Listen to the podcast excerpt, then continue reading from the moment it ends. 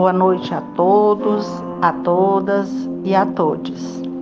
Este é o Evangelho do Coletivo Girassóis, Espíritas pelo Bem Comum.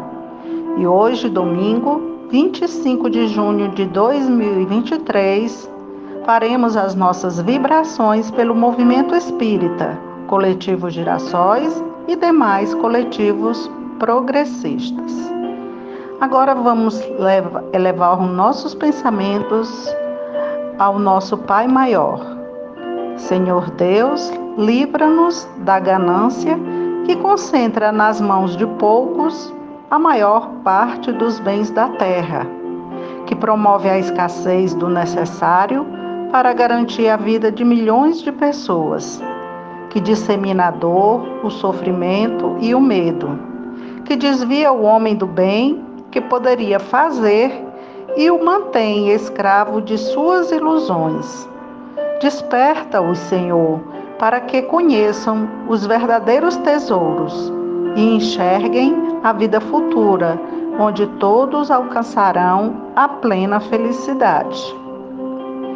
O tema do Evangelho segundo o Espiritismo de hoje está no capítulo 13, que a vossa mão esquerda não saiba o que dá a vossa mão direita. A beneficência, item 14.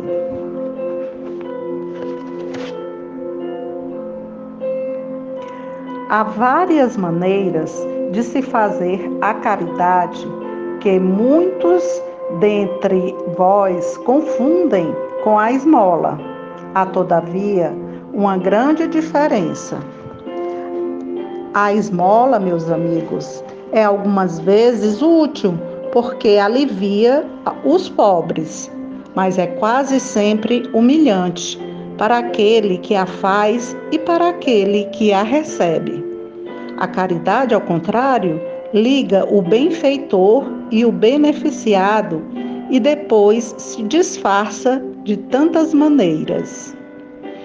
Pode-se ser caridoso mesmo com os parentes, com os amigos, sendo indulgentes uns para com os outros, em si perdoando as fraquezas, em tendo cuidado para não ferir o amor próprio de ninguém.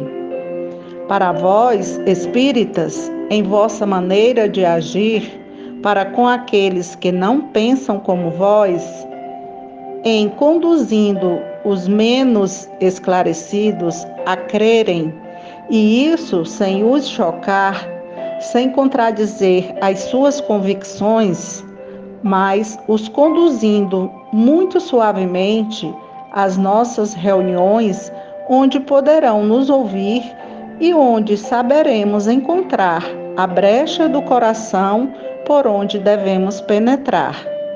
Eis um aspecto da caridade. Escutai agora a caridade para com os pobres, esses deserdados do mundo, mas recompensados por Deus. Se sabem aceitar as suas misérias sem as murmurar, o que depende de vós. Vou me fazer compreender por um exemplo. Vejo várias vezes na semana uma reunião de senhoras de todas as idades. Para nós, como sabeis, são todas irmãs. Que fazem elas? Trabalham depressa, depressa. Os dedos são ágeis. Vede também como os rostos são radiosos e como os corações batem em uníssono. Mas qual é o seu objetivo? É que elas veem se aproximar o inverno, que será rude para os lares pobres. As formigas não, puderam, não puderam amontoar durante o verão os grãos necessários à provisão, e a maior parte dos seus pertences está empenhada. As pobres mães se inquietam e choram pensando nas criancinhas que neste inverno terão frio e fome. Mas paciência, pobres mulheres. Deus inspirou as mulheres mais afortunadas do que vós. Elas estão reunidas e vos confeccionarão roupinhas. Depois, num desses dias, quando a neve tiver coberto a terra, e murmurardes dizendo: Deus não é justo, porque é a vossa palavra habitual, a vós que sofreis, então vereis aparecer um dos filhos dessas boas trabalhadoras que se constituíram em operárias dos pobres. Sim, é para vós que elas trabalham assim, e vossa murmuração se mudará em bênçãos, porque no coração dos infelizes o amor segue de bem perto o ódio. Como é preciso a todas essas trabalhadoras um encorajamento, vejo as comunicações dos bons espíritos lhes chegar de todas as partes. Os homens que fazem parte dessa sociedade trazem também seu concurso, fazendo uma dessas leituras que agradam tanto, e nós, para recompensar o zelo de todos e de cada um em particular, Prometemos a essas operárias laboriosas uma boa clientela que lhes pagará dinheiro contado em bênçãos, única moeda que tem curso no céu, lhes assegurando, por outro lado, e sem medo de muito avançarmos, que ela não lhes faltará. Caritas, Leão, 1861 Todos os dias temos oportunidades de fazer a verdadeira caridade. Que não percamos tempo.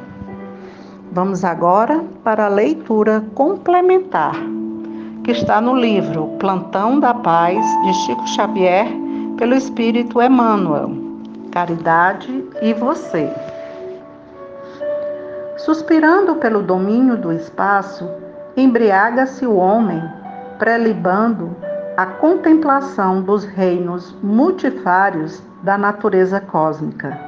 E muitas vezes, fascinado pelas grandes promessas religiosas, antecipa-se ao julgamento da humanidade, mentalizando cataclismas de variada expressão, com os quais cessaria a divina providência de reformar-nos a oportunidade de trabalho e progresso, burilamento e elevação sobre a terra.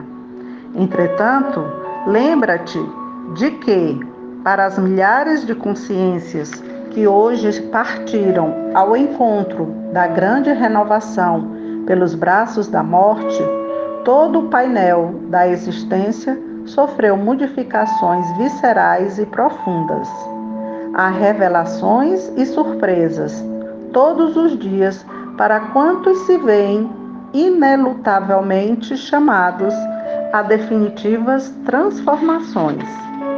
E cada viajor constrangido a alterações dessa espécie caminha, segundo as suas próprias afinidades e preferências, para a esfera que lhe corresponde aos desejos. Não ouvides que, além da terra, em cuja protetora vestimenta agora estagias, outros círculos te aguardam, o cérebro e o coração. Qual ocorre na experiência terrestre em que diversos setores de atividade se entrosam no espaço de que dispomos, além do túmulo, os delinquentes fazem a flagelação da penitenciária os viciados constroem o cortiço da treva, adequada à loucura em que respiram. Os trabalhadores fiéis ao bem sustentam a oficina da caridade. E os devotos da fé prosseguem, construindo o túnel de esperança entre a dúvida humana e a certeza inalienável. Não cabe, desse modo, desatar teus laços de trabalho, permanecendo no êxtase inútil, na previsão ociosa de paisagens e acontecimentos que surgirão para quem se libertar pela própria sublimação, porque o mundo que em verdade nos alçará ao céu pleno será o mundo de nós mesmos, quando nos afastarmos da sombra para vivermos inteiramente na luz. Que possamos sempre ter a caridade como meta em todos os trabalhos que fazemos aqui na Terra. Quero desejar a todos, todas e todes uma boa noite e uma excelente semana. Este foi o Evangelho do Coletivo Gerações Espíritas pelo Bem Comum.